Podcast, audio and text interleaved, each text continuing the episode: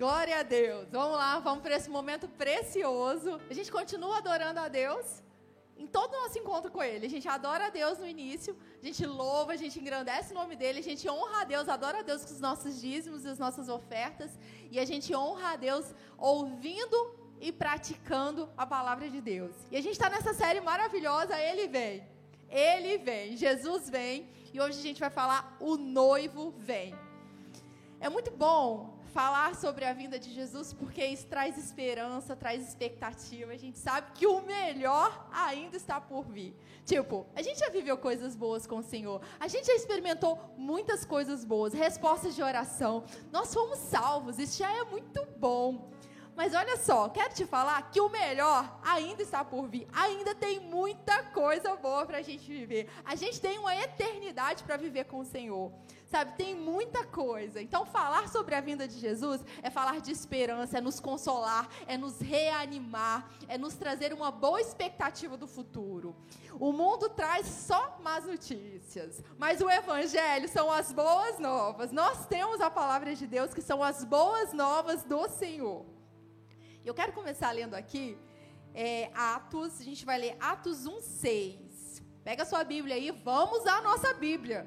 Tem que está sempre na nossa mão aí. A gente tá, tem que estar tá sempre olhando para ela, porque a Bíblia é Deus falando conosco. A palavra de Deus é Deus falando conosco. E aqui em Atos 1,6, eu estava lendo há um tempo é, esses versículos aqui, e, e, mexeu muito comigo, sabe? É aquela, sabe quando você lê um versículo e aquece seu coração? E aqui está falando assim: Jesus está falando. É, Versículo 6. Então, os que haviam reunido lhe consultaram. Perguntaram para Jesus assim: Senhor, será este, este o tempo em que restaurarás o reino de Israel? Aqui Jesus já havia ressuscitado, né? E Jesus afirmou a eles: Não vos compete saber as épocas ou as datas que o Pai estabeleceu por sua exclusiva autoridade. Contudo, recebereis poder quando o Espírito Santo descer sobre vós, e sereis minhas testemunhas tanto em Jerusalém como toda a Judéia e Samaria e até os confins da terra. Isso já aconteceu, o Espírito Santo já desceu. Nós temos o Espírito Santo. Quem é filho de Deus, o Espírito Santo habita. Quem crê na promessa da descida do Espírito Santo é batizado por ele. Pronto. Tendo dito essas palavras, foi Jesus elevado às alturas, enquanto eles o contemplavam, até que uma nuvem o encobriu da vista deles. E aconteceu que, estando eles com os olhos fixos nos céus, enquanto ele subia, enquanto Jesus subia, surgiam junto deles dois homens vestidos de branco. Dois anjos apareceram ali. E o que que os anjos disseram? É isso que a gente precisa saber, é isso que a gente tem que estar tá em alta no nosso coração. O que que foi que esses anjos disseram ali para os discípulos e que a gente precisa colocar em alta no nosso coração? Homens galileus, eu quero falar para vocês, homens e mulheres de Deus, filhos de Deus. Porque estáis contemplando as alturas, esse Jesus, que dentre vós foi elevado ao céu, retornará do mesmo modo que o viste subir. Ele vai voltar. Ele veio à terra, ele cumpriu uma obra perfeita, ele morreu na cruz do Calvário por amor a nós, ele ressuscitou, ele está vivo, ele está à direita de Deus e ele vai voltar. Isso é promessa. Aí você pode pensar, ah, eu já sempre ouvi sobre isso. Jesus vai voltar, mas até agora não vi. Tá, a, o que, que a gente tem que fazer? Não é questionar a promessa, o que a gente tem que fazer não é questionar o tempo, porque ainda que pareça demorado, ele vem no tempo certo. Não compete a nós sabermos de datas, a hora, o local, quando vai ser. Sabe o que compete a nós? Estarmos preparados, porque a igreja é a noiva de Cristo e a noiva tem que estar preparada para a chegada do noivo. Sabe o que, que basta saber hoje? O noivo vem. Sabe o que, que a gente precisa fazer? Se preparar para a chegada do noivo, porque quem é que que quer estar tá despreparado quando o noivo chegar? Quando o rei dos reis chegar, como é que você quer ser encontrado? Como é que a gente quer ser encontrado? Ele vem. E na semana passada, né, é, o Rafa falou sobre as quatro fases é, do casamento judaico, do casamento judeu, e ele falou sobre o compromisso, preparação, a vinda do noivo e a festa. Tá, compromisso, a fase do compromisso é o quê? Viu o amor de Jesus? Contemplou o amor de Jesus na cruz do Calvário? deixou o passado para trás, se arrependeu das coisas que para trás ficam, aceitou Ele como Senhor, pronto, compromisso foi estabelecido. Somos filhos de Deus, somos a noiva de Cristo. E hoje a gente vai tratar dessa segunda, segunda fase, que é o nosso caso, que é a preparação. Tem algo que a gente deve fazer. Quando uma noiva está é, tá lá com a data do casamento, né? O noivo chegou lá. Quando o Léo chegou para Flavinha, fez o pedido de casamento. Então, o compromisso foi feito, foi, foi estabelecido. E aí a Flavinha viveu da mesma forma como ela sempre viveu? Não. Ela começou a se preparar para essa data, porque ela tinha o dia que ia acontecer, que o sonho ia chegar. E ela não viveu mais da mesma forma que ela vivia. Ela começou a se preparar, porque ela sabia que ia chegar o dia do seu casamento, que ela ia encontrar com seu noivo e que haveria consumação daquele casamento. E ela começou a se preparar para isso.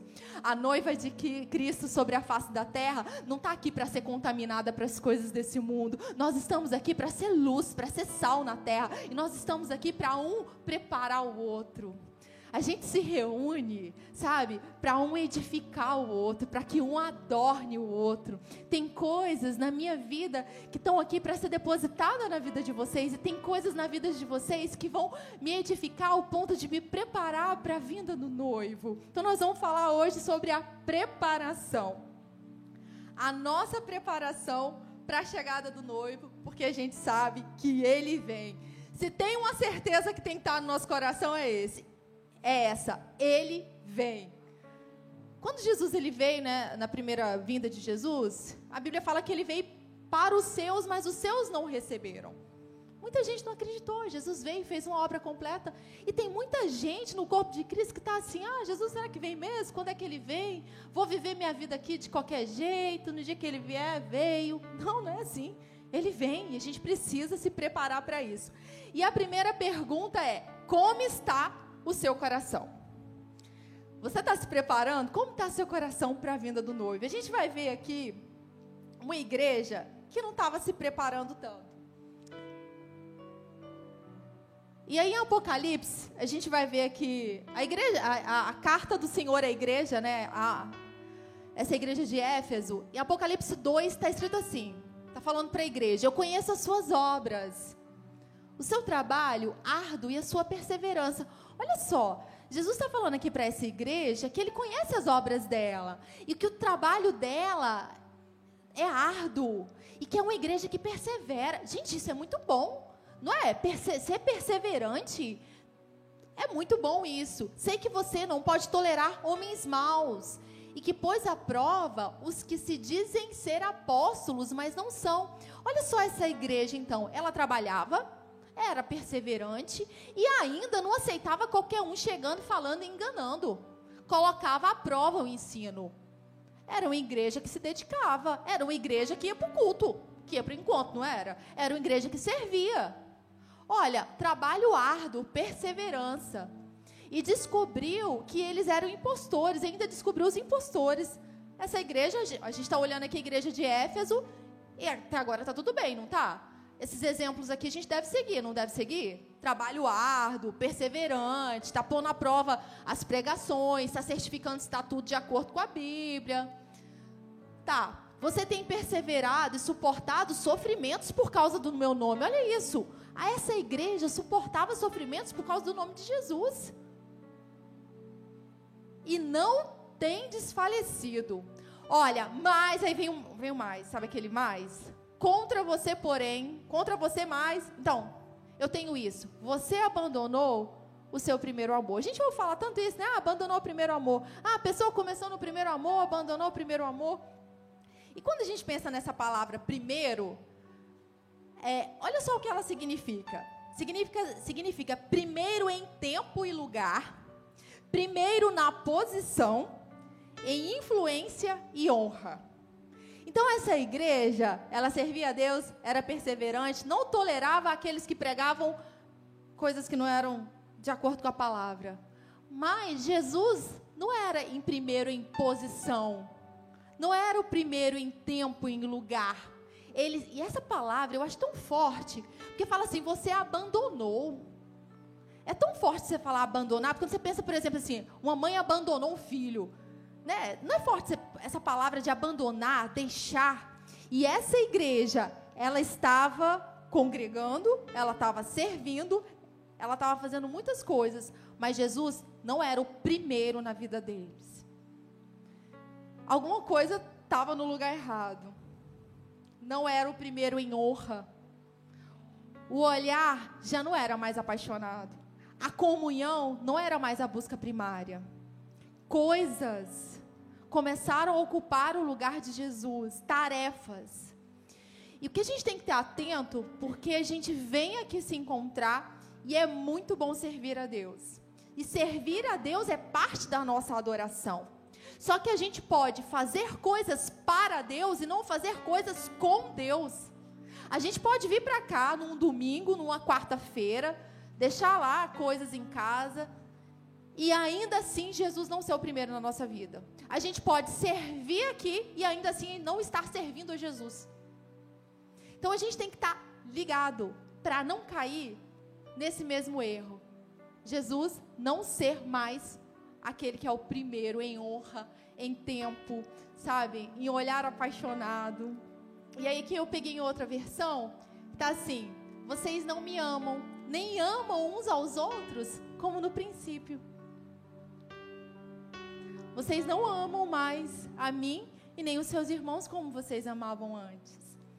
E quando a gente chega, sabe, quando a gente aceita Jesus como Senhor da nossa vida e a gente reconhece que Ele nos salvou e a gente fica tão grato pela obra da cruz, sabe, de onde Ele nos tirou e a gente fica grato porque a gente tem uma família na fé, pessoas que nos edificam, sabe, com o tempo pode ser que isso tudo vá se perdendo e a gente não pode deixar isso se perder. O Deus tem que ser o primeiro na nossa vida. O amar a Deus não é só a lei lá do Antigo Testamento, Deus. Não, é a nossa vida. Amar a Deus é a nossa vida. Como não amar aquele que nos amou primeiro? Amar a Jesus tem que ser fácil na nossa vida. E amar quem está do nosso lado é, é só uma consequência, porque o próprio amor de Deus já é derramado na nossa vida. Então, essa igreja aconteceu isso. E a primeira pergunta é: como está seu coração? Isso só a gente pode fazer, falar, examinar, sabe? É, de analisar como é que era antes, como é que está agora. Está frio, eu não vejo mais graça de orar, de ter comunhão com Deus. Eu falo com Ele, eu falo mais com as outras pessoas do que com Deus. É, aquele versículo lá em Tessalonicenses de orar em todo tempo, ou seja, de estar conectado com Deus, acontece ou não. Eu prefiro outras pessoas, outras coisas, eu prefiro adquirir coisas do que olhar para Jesus? A nossa eternidade, escolhendo Jesus como Senhor da nossa vida, vai ser com Ele. Agora imagina só, tem muita gente que vai chegar lá, né, assim, passou aqui o tempo na terra e não desenvolveu um relacionamento com Deus. Ficou frio, sabe? Reconheceu Jesus como Senhor, mas quando chegar para desfrutar a eternidade, muita coisa vai ser novidade porque não experimentou um pedacinho do céu aqui na terra. Nós precisamos experimentar o céu na terra.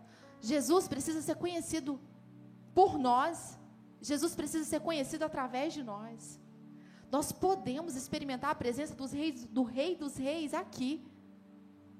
O véu foi rasgado, não tem mais nada que nos separa da presença de Deus. A gente pode se achegar ao trono da graça com ousadia, com confiança.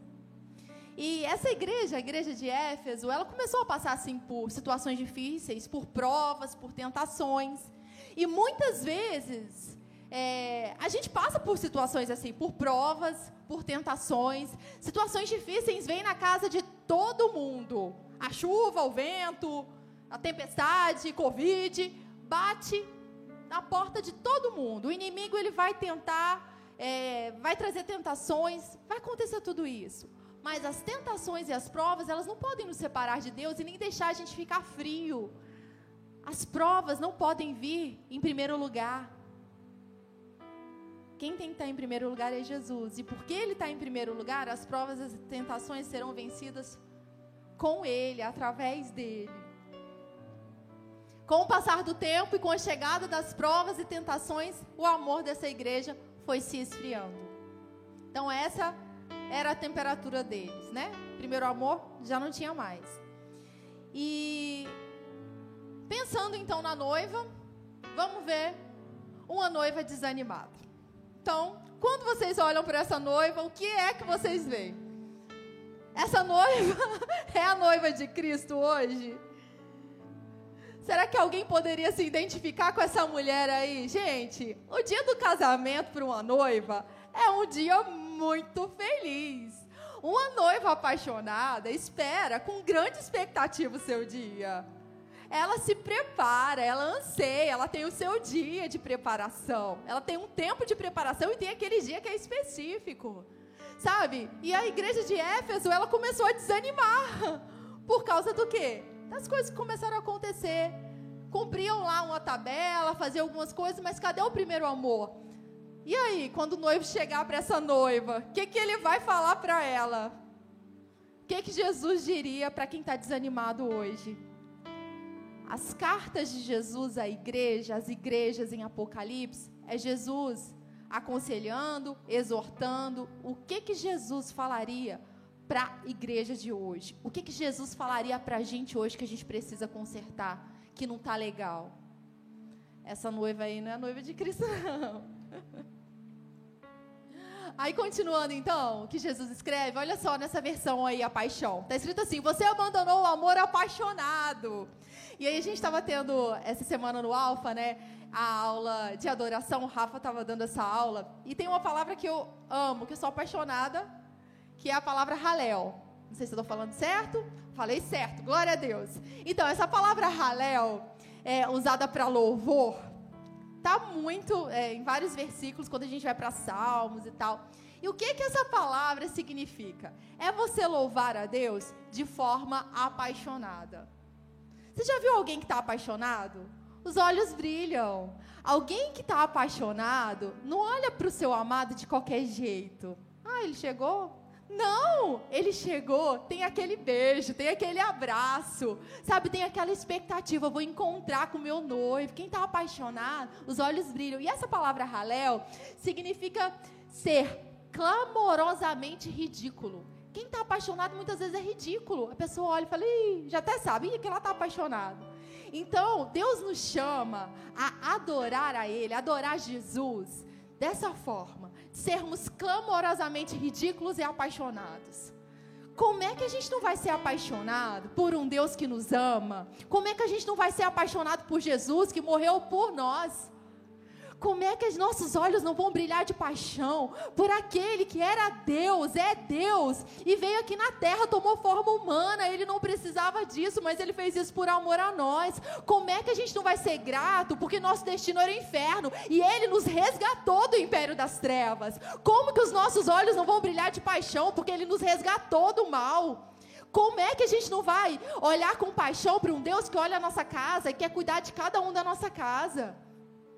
Então, a gente tem que ser assim, tem que louvar a Deus de forma apaixonada. Sabe, quando você vier para o culto, para o nosso encontro, não vem de qualquer jeito, não. Tem expectativa, Deus vai se manifestar. Eu vou encontrar com os meus irmãos, e naquele meio Deus vai se manifestar, algo novo vai acontecer. Sabe, Deus é um Deus que tem poder, e Ele se manifesta onde Ele é honrado. Se a gente não vier para cá com honra, sinto muito, vai ser algo frio, morno, onde Deus não vai se manifestar. Se a gente vier para o culto só para cumprir um protocolo, porque eu tenho que ir para o encontro, sinto muito, Deus não está sendo honrado, a manifestação da presença dele vai ser só para alguns, porque tem muita gente que vai estar tá sei lá onde.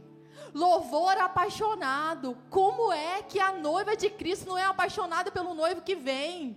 A gente vai viver eternamente com ele. E lá não tem pranto, não tem lamento, não tem tribulação. A glória. Gente, aí tem gente que pensa assim: nossa, como é que vai ser no no céu né? Ah, não vai ter muita coisa para fazer, né? Tem gente que pensa assim: nossa, o que, que será que tem no céu? Não vai ter mais problema, né? É bom ter os problemas aqui na terra. Tem gente que não entende. Sabe o que, que é? Quem não entende como vai ser no céu, porque não experimentou nem um pedacinho do céu ainda. Porque o, os anjos, eles só ficam santo, santo, santo. A gente vê anjos ali adorando a Deus, e Deus se manifesta, e os anjos só se prostram. Um pedacinho da manifestação da presença de Deus é a vontade nossa de se jogar no chão. Tamanha é a presença dele. Adão e Eva desfrutavam de um lugar de deleite um lugar onde a manifestação da presença de Deus era maravilhosa. No céu a gente vai ter muita coisa para fazer, sabe? Desco descobrir mais e mais de Deus, desfrutar do amor dele. Nossa, a gente vai ter muita coisa para fazer e começa agora. O céu não pode ser uma novidade, sabe? Nunca, nunca ouvi falar, não sei como. Não, o céu começa agora. É aqui, é agora. Nós somos representantes de Deus, filhos de Deus. Então, olha só o que aconteceu com essa igreja, né? Você abandonou o amor apaixonado que tinha por mim no início. Pense em quão longe você foi. É, é forte, né? Jesus muitas vezes ele, ele vem nos corrigindo, corrigindo e ele fala coisas que são fortes. Ele, tipo, coloca a gente no prumo, tipo, desperta tu que dormes. E aí, olha só o que, que ele fala. Olha o que Jesus fala para essa igreja. Arrependa-se e faça as primeiras obras de amor que você fez no início. Gente, esse é o tempo, essa hora da gente se arrepender de coisas que a gente precisa se arrepender. E não acha que a gente vai se arrepender só uma vez quando a gente aceita Jesus. Não. A gente erra, sabe? E eventualmente erros vão acontecer, o pecado está aí, tenazmente nos assediando. E se acontecer, a gente tem essa possibilidade de se arrepender. Jesus foi deixado de lado, ele não é mais o primeiro amor, tá aí a dica. Arrependa-se. Muda a mentalidade, muda a ação e faça as, prime faça as primeiras obras de amor que você fez no início. Olha para mim com o mesmo olhar apaixonado, olha para mim com expectativa. Eu sou seu noivo, sou eu que supra as suas necessidades. E Jesus falando isso. Olha para mim, enquanto você está olhando para o mundo, o mundo não vai te preencher. Enquanto você está olhando para sua conta bancária, esperando chegar aquilo que não chegou, sinto muito, vai chegar, isso não vai te preencher. Pode até chegar, mas não, não te preenche. Sabe o que preenche a gente por completo? É Jesus. E se ele preenche, as outras coisas vão ser acrescentadas. Olha para mim com os olhos de amor, é Jesus nos chamando. Eu irei até eu irei até você e removerei o seu candeeiro do seu lugar de influência, se você não se arrepender. Deus sempre dá a possibilidade para a gente. Se a gente está no erro, se a gente está no pecado, se a gente está fazendo algo que não deveria fazer, tem essa possibilidade. A gente pode se arrepender. Mas se a gente não responder a Deus, as consequências, elas vão chegar. As consequências vão chegar. Então, o primeiro ponto, né, foi esse, como está o nosso coração, como está o seu coração para a vinda do noivo. E agora, o próximo ponto que a gente vai ver, você está se preparando? Ou vivendo só? Deixa a vida me levar. Como é que tá? Você está se preparando? E a gente vai abrir agora em Mateus 25. Pega sua Bíblia aí. A gente vai lá para Mateus 25. Mateus 25, versículo 1.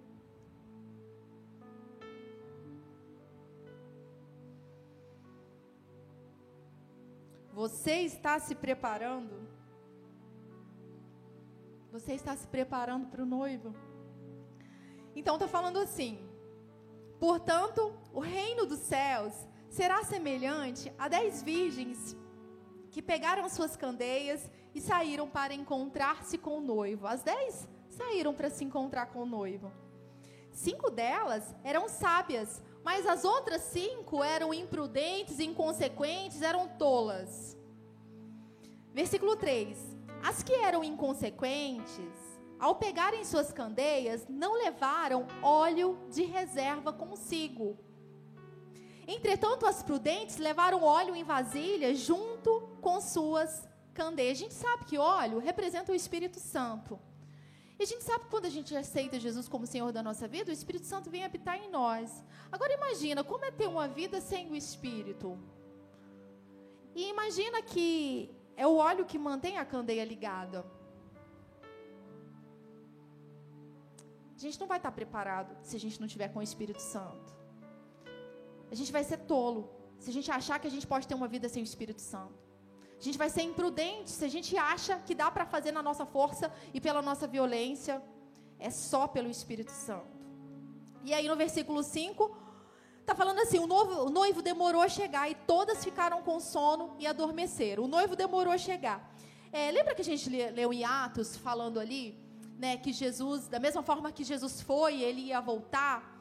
E o que é maravilhoso, que a gente vai lendo as cartas e vai lendo Paulo, o apóstolo Paulo falar e os outros discípulos falarem, a gente vê que eles estavam com a expectativa da vinda de Jesus. Sabe, eles esperavam a qualquer momento o noivo chegar. E aqui elas estavam esperando. Só que, sabe aquele aparente, que aquela aparência, nossa, está demorando muito, cansei de esperar? Então, o noivo demorou. Aquele que parece que está demorando. E aí todas elas dormiram. E aí, olha só o que aconteceu. À meia-noite, ouviu-se um grito: Eis que o noivo vem, eis que vem o noivo sair ao seu encontro. Então todas as virgens acordaram e foram preparar suas candeias. As insensatas, as tolas, recorreram às sábias. Dai-nos um pouco do vosso azeite, porque as nossas candeias estão se apagando. Tipo, na última hora, sabe aqueles despreparados? Me ajuda aí. Me dá um pouquinho do seu azeite aí. 9. Porém, as sábias responderam: Não podemos, pois assim faltará tanto para nós quanto para vós outras. Ide, portanto, aos que vendem e comprai-o. Mas quando elas foram comprar, chegou o noivo. Não dá para deixar para a última hora. Não deixe para se preparar para a última. Não deixe para ver o vestido na última hora. Tem que se preparar. Então elas foram comprar e o noivo chegou. As virgens que estavam preparadas entraram com ele para o banquete de núpcias e a porta foi fechada.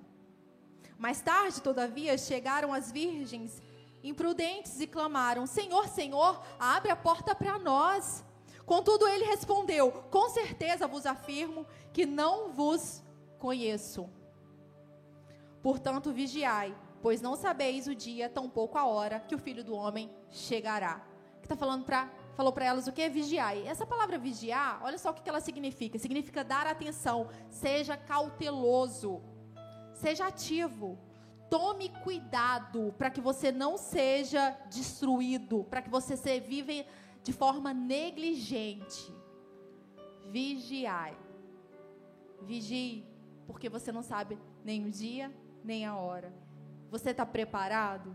Se agora mesmo alguém gritasse: o noivo está vindo, o noivo está vindo. Como nós seríamos encontrados para esse dia? Como estaria a noiva para esse dia? Ela estaria preparada? E a gente vai ver outra parábola agora. A gente vai abrir aí Mateus 22. São, Jesus ele ensinava por parábolas e ele, sabe, ele nos faz pensar, refletir são ensinos que são importantes para a nossa vida e a gente não pode deixar de lado. A gente vai então agora para Mateus, vai voltar um pouquinho aí, Mateus 22, é, versículo 1.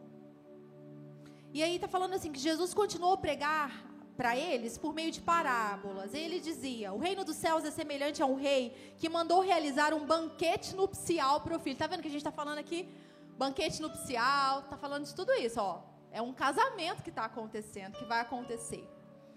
E por isso enviou seus servos a conclamar os convidados para as bodas do filho, mas estes rejeitaram o chamamento.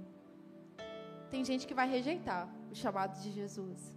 Tem gente que vai virar as costas, tem gente que simplesmente não quer. E esse não é o nosso caso. Nossos ouvidos estão atentos a Ele, nossa preparação é para Ele, a nossa vida é para Ele. Uma vez mais, mandou outros servos com essa ordem: Dizei aos que foram convidados que lhes preparai é, meu banquete. Os meus bois, lhes preparei meu banquete. Os meus bois, os meus novilhos gordos foram abatidos e tudo está preparado. Vinde todos os convidados para as bodas do meu filho que está falando de um banquete natural, mas quando a gente pensa no mundo do espírito, Jesus Cristo foi o cordeiro imolado. E porque ele morreu no nosso lugar, nós temos condições de nos apresentar diante de Deus e estarmos presentes no dia desse banquete. E olha só no versículo 5: os convidados nem deram atenção ao chamado dos servos. Tipo, não estou nem aí para esse banquete, pouco me importa o que você preparou. Essas pessoas não estavam nem aí. E aí eles se afastaram, um foi para o seu campo, outro foi para os seus negócios, cada um foi fazer aquilo que achava melhor fazer. Outro dia, atacando os servos, maltrataram ele e assassinaram. Ainda maltratou os servos desse rei. O rei indagou, indignou-se sobremaneira e enviando seu exército, aniquilou aqueles criminosos e incendiou a cidade. Então disse o rei a seus servos: O banquete de casamento está pronto, contudo os meus convidados não eram dignos não aceitaram, não responderam. E depois as esquinas das ruas e convidai toda, todas as pessoas que vocês encontrarem.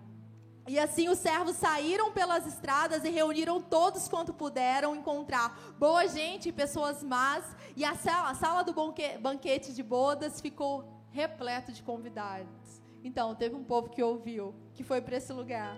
Entretanto, quando o rei entrou para saudar os convidados que estavam à mesa, percebeu que um homem, olha só, tinha um homem que foi para lá, mas não trajava as vestes nupciais. Indagou-lhe o amigo, indagou-lhe, amigo, como adentraste neste recinto com suas vestes, com suas vestes próprias para bodas? Como você entrou? Sem, né? Mas o homem não teve resposta. Então ordenou o rei aos seus servos: amarrai-lhe os pés e as mãos e lançai ele fora. Então havia uma pessoa que tentou passar ali desapercebida, ah, tô aqui na festa, vou com essa roupa mesmo. Não, não é assim que funciona. É o sangue de Jesus que nos purifica. É Jesus que nos torna justiça de Deus. As nossas vestes elas são vestes de justiça. E quem providenciou isso é Jesus. Não há uma outra forma de ser noiva de Cristo senão através do sacrifício de Jesus. Não há outra forma de ser igreja do Senhor senão aceitando o sacrifício de Jesus. Não dá para, ah, cheguei e vou entrar de qualquer jeito. Não. É Jesus que nos purifica de todo pecado, Ele que nos torna novas criaturas, é para Ele que nós vivemos e não dá para vestir qualquer roupa. Para o dia da chegada do noivo, qualquer roupa não serve. Tem que ser essas vestes de justificação. Então, a veste nupcial, as vestes nupciais, é a justificação para aqueles que creem em Jesus e são revestidos por Ele.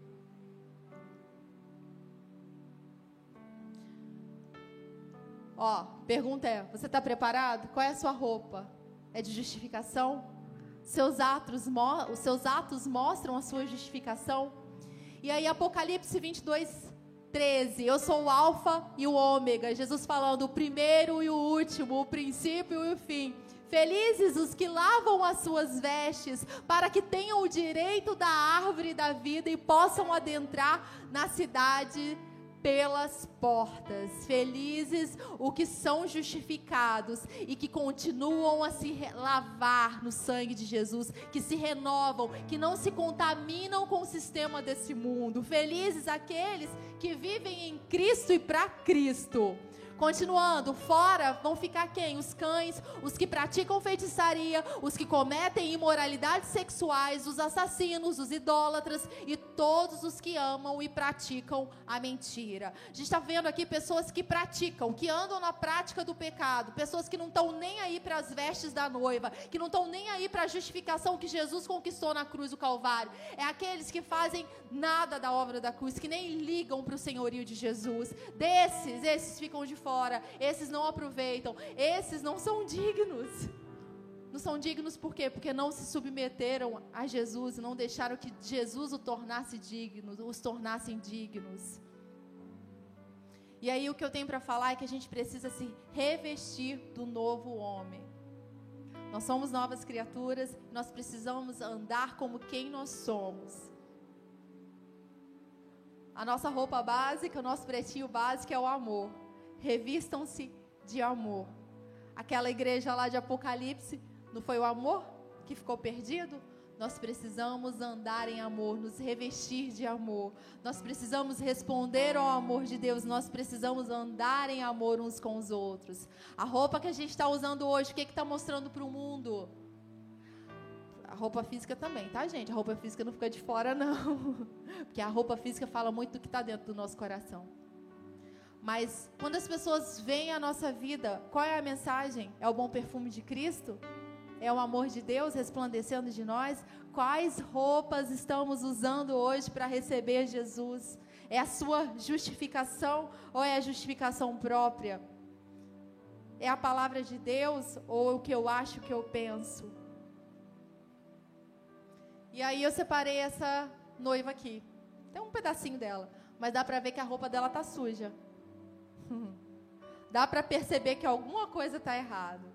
É, eu me lembro uma vez que eu estava é, pensando sobre essa questão da noiva e eu até escrevi um, uma peça de teatro curtinha, né?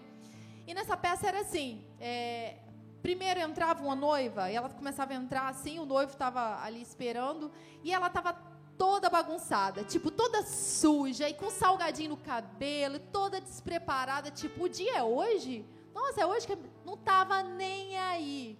Chegou para o dia do casamento despreparada. Imagina uma noiva chegando assim para o casamento. Gente, os convidados vão olhar e falar: Nossa, o que, que aconteceu com ela? Ela caiu na lama.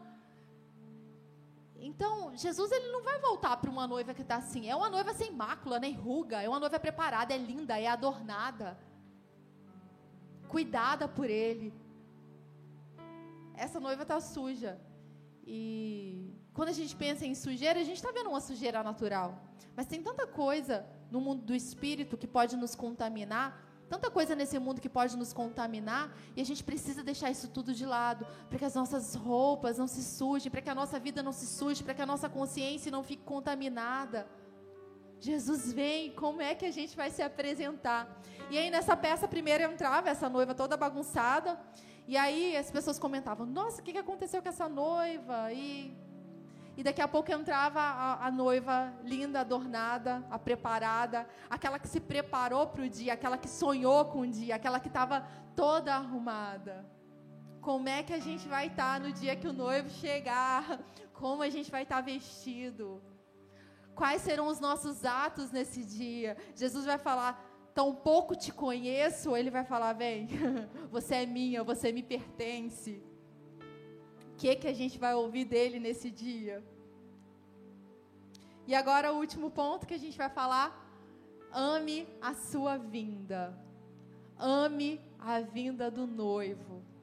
Tenha expectativa para esse dia, para esse dia glorioso. O noivo vem, há uma promessa. Tenha expectativa. E aí aqui, é, eu separei algumas fotos para que é sobre o nosso casamento, meu casamento com o Rafa. E para esse dia chegar, eu tive que me preparar. E eu me preparei antes mesmo de saber que era ele. Antes de saber que era ele, eu orava por ele. Antes de saber que era ele, eu eu me enchia da palavra de Deus. Eu pensava na palavra, eu servia a Deus, antes do dia, eu já estava me preparando. E Deus foi fazendo com que todas as coisas cooperassem para esse dia, sabe? E eu me preparei. Eu não cheguei nesse dia de paraquedas. Eu não estava despreparada para entrar num relacionamento. Eu sabia que havia o compromisso, que havia responsabilidades, eu sabia que havia união de propósitos, eu sabia que Deus ia fazer gran coisas grandiosas, não porque somos nós dois, mas porque Deus tem planos e promessas para cada um de nós. E eu me preparei, eu separei algumas fotos aqui. Esse foi o dia, né? E nosso casamento foi de manhã, então eu acordei bem cedo e teve a parte da maquiagem e eu me preparei. E a gente está olhando para algo que é físico. E o físico, a parte física, as pessoas veem. Nossa, que bonita, a maquiagem ficou bonita tá, mas e o que está no coração, o que está no nosso coração? A gente não pode viver de aparência, levantar a mão aqui e adorar a Deus e ter aparência de piedade. Ah, eu fui para o culto tenho aparência de piedade. Não, tem que fluir do nosso coração, tem que ser uma vida íntegra. Porque quando Deus olha para a gente, Ele não está vendo o externo. As pessoas podem ver o externo. Muitas vezes as pessoas podem ser confundidas com o nosso externo, mas quando Deus olha para a gente, Ele vê o coração. Ele sabe cada um dos nossos pensamentos. Ele sabe quando é mentira, quando é hipocrisia, quando é verdade verdade. A gente precisa se preparar para o noivo, ele está vindo. E aí teve a preparação natural. Eu me preparei para esse dia. E eu sonhava para esse dia. Sim, eu era uma noiva apaixonada. Sim, eu sou uma esposa apaixonada. E os problemas do dia a dia podem tentar apagar isso. Mas o que é que eu faço com isso? Lembra que o amor é uma decisão? Então, quando começar Jesus a ficar em segundo plano, a gente precisa decidir colocar ele em primeiro plano. Ele precisa ser o primeiro. É uma decisão. Eu escolho servir ao Senhor de todo o meu coração. Ele é o primeiro. O domingo é dele. A minha vida é dele. O meu trabalho é para ele. A minha família é para ele. Eu estou aqui para servir. Essa vida aqui na terra é leve e momentânea. Tudo que eu passo, as tribulações são leves e momentâneas, passa muito rápido. A jornada aqui é rápido. E eu vivo aqui na terra como que para o Senhor, para na eternidade desfrutar tudo que eu tenho. O nosso primeiro olhar tem que ser para Ele. E aí eu me preparei. E a gente está aqui para se preparar. A gente está aqui para se preparar para o grande dia. E o grande dia ele chega. E o noivo ele vai estar tá como? Jesus vai olhar para a gente com esse olhar de admiração. A minha noiva se preparou, ela está linda. Ela está com vestes de justiça. Ela está com vestes de louvor, ela não está com espírito angustiado. Ela se renovou em mim, ela é guiada pelo espírito, ela tem óleo. Como é que vai estar tá o noivo? Como que o noivo vai olhar para cada um de nós? Esse dia vai chegar, o dia do encontro com o noivo. E nossa expectativa. Aí quem é homem pensa assim, nossa, mas fala noiva, né? Eu sou homem. Às vezes fica esquisito para um homem falar, né? Ah, eu sou a noiva de Cristo. Mas a gente sabe que é um símbolo, né? A igreja ela trata disso, né? Ela, Deus usa as, as coisas naturais para nos mostrar coisas espirituais, né? O noivo é Jesus e a noiva é a igreja do Senhor. Nós somos a igreja do Senhor. Ame a sua vinda. E aí, 2 Timóteo 4,6, aqui o apóstolo Paulo já está no final da jornada dele. E eu amo aqui esses versículos finais. Ele fala assim: eu já estou sendo derramado como uma oferta de bebida. Está próximo o tempo da minha partida. Eu combati o bom combate, eu terminei a minha corrida, eu guardei a minha fé. Sabe, ele sabia que a vida que ele teve foi com propósito. Ele viveu aqui na terra para honrar, para espalhar, para declarar o nome do Senhor. Ele viveu com propósito. Durante um tempo ele foi enganado ele viveu às cegas, ele achou que estava obedecendo a Deus, mas não estava. Mas quando ele despertou, ele disse sim para o chamado dele, e ele completou a carreira dele. E é maravilhoso ver, sabe, ele, ele, ele falando essas palavras, né? essa consciência, sabe? Eu, eu combati meu bom combate, eu, eu fiz aquilo que estava no coração de Deus para mim. Agora me está reservada a coroa da justiça que o Senhor, justo juiz, me dará naquele dia. Olha só, agora está reservada a coroa da justiça. Hoje nós temos essas vestes, vestes que, que são feitas pela, através da justificação de Jesus. Nós somos justiça de Deus, mas tem uma hora que vai ser uma coroa de justiça que nós vamos receber. A coroa de justi da justiça que o justo juiz dará naquele dia. Aí olha só o que o apóstolo Paulo, quem vai dar não somente a mim, mas a todos todos que amam a sua vinda. A coroa da justiça para todos que amam a sua vinda. E quem é que ama a Deus? Porque a gente ouve falar, o que é amar a Deus? Amar a Deus, sabe o que é? Obedecer a Deus. Amar a Deus é obedecer a Deus. Então a coroa da justiça está reservado para esses que amam ao Senhor. Amém? Jesus vem. E o nosso coração tem que estar tá palpitando. Sabe? É, muitas vezes a gente vai não acordar muito bem. A gente vai ter um monte de coisa para fazer durante um dia. Cada um aqui tem a sua responsabilidade. Cada um tem coisa para fazer na sua casa, no seu trabalho, na faculdade. Cada um de nós temos as nossas responsabilidades. Mas a gente tem que estar tá sensível ao Espírito Santo. E aí entra o óleo para perceber aonde o Espírito Santo quer nos conduzir. Porque às vezes a gente vai começar um dia querendo fazer alguma coisa, mas o Espírito Santo vai falar: peraí, agora não, espera um pouquinho. Lembra de Marta e Maria? Marta estava atarefada. Ela tinha muita coisa para fazer. Jesus estava na casa dela. Gente, se Jesus chegasse na nossa casa agora, a gente queria dar o melhor para ele. Ia fazer a melhor comida. A gente queria fazer o melhor. Marta estava atarefada e ela não escolheu a melhor parte. Maria escolheu a melhor parte. E você sabe como é que a gente vai se preparar para o noivo? Ouvindo o Espírito Santo. O Espírito Santo fala: peraí, espera mais um pouquinho. Não sai para trabalhar agora, não? Tira dez minutinhos. Vai ler aquele salmo agora que eu estou te conduzindo. Peraí, espera um pouquinho. Vai lá, acorda seu filho e pede perdão. Vai lá, fala com a sua esposa. Sabe como é a gente preparado para a vinda do noivo? Sendo dirigido pelo Espírito, pela palavra. Nós precisamos ser dirigidos pelo Espírito Santo. E eu vou te falar, é uma questão de vida ou morte. Porque tiveram cinco virgens aqui que elas simplesmente não foram. Não estavam preparadas. Quem é que nos prepara para a vinda do noivo? O Espírito Santo, a palavra de Deus. E ainda nós temos uns aos outros para nos prepararmos. Nós precisamos estar atentos. Nós precisamos ouvir o Espírito Santo nos dizer, sabe, nos comandar, nos dirigir. Nós dependemos disso. Porque a gente pode fazer planos, a gente pode planejar, mas a gente tem que deixar a resposta final vir dos lábios do Senhor. E Deus, Ele sabe de todas as coisas. Às vezes a gente está 10 anos, 5 anos tentando fazer um negócio. E aí basta um dia que o Espírito Santo vai falar assim: abre aquela porta ali, ou abre aquela porta do armário, ou vai lá naquele lugar, vai lá na sua bolsa, ou liga para aquela pessoa. Pronto, aquilo que a gente estava cinco anos tentando resolver é resolvido em questão de segundos, porque a gente deixou o Espírito Santo tomar a liderança. O Espírito Santo precisa ser o líder da nossa vida. Ou a gente vai ser liderado pelas coisas desse mundo. Nós precisamos deixar o Espírito Santo nos conduzir em todo o tempo na nossa adoração pelo noivo. É o Espírito Santo que abre os olhos do nosso coração ao ponto da gente ver o noivo com, os olhar, com um olhar apaixonado. Nós não somos chamados para viver de forma mecânica, para responder de forma mecânica, para falar um aleluia mecânico. Nós somos chamados para falar um aleluia apaixonado, para responder a Deus de forma apaixonada.